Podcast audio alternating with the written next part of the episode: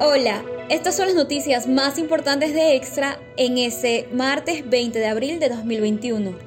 La sospecha del caso de COVID-19 de la variante P1 brasileña en Puerto Viejo hizo que las autoridades de salud establezcan un cerco epidemiológico de mil metros a la redonda y con vigilancia a 400 personas.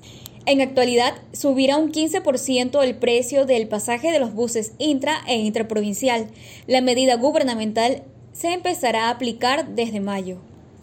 La provincia del Oro vive uno de los contagios masivos de COVID-19 más acelerados desde que inició la pandemia.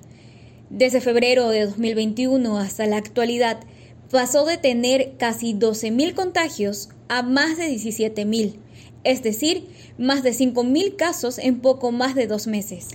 En deportes, el ídolo empieza este martes 20 de abril su participación en Copa Libertadores en el Grupo C, en una cancha contra Santos donde la última vez no le fue muy bien.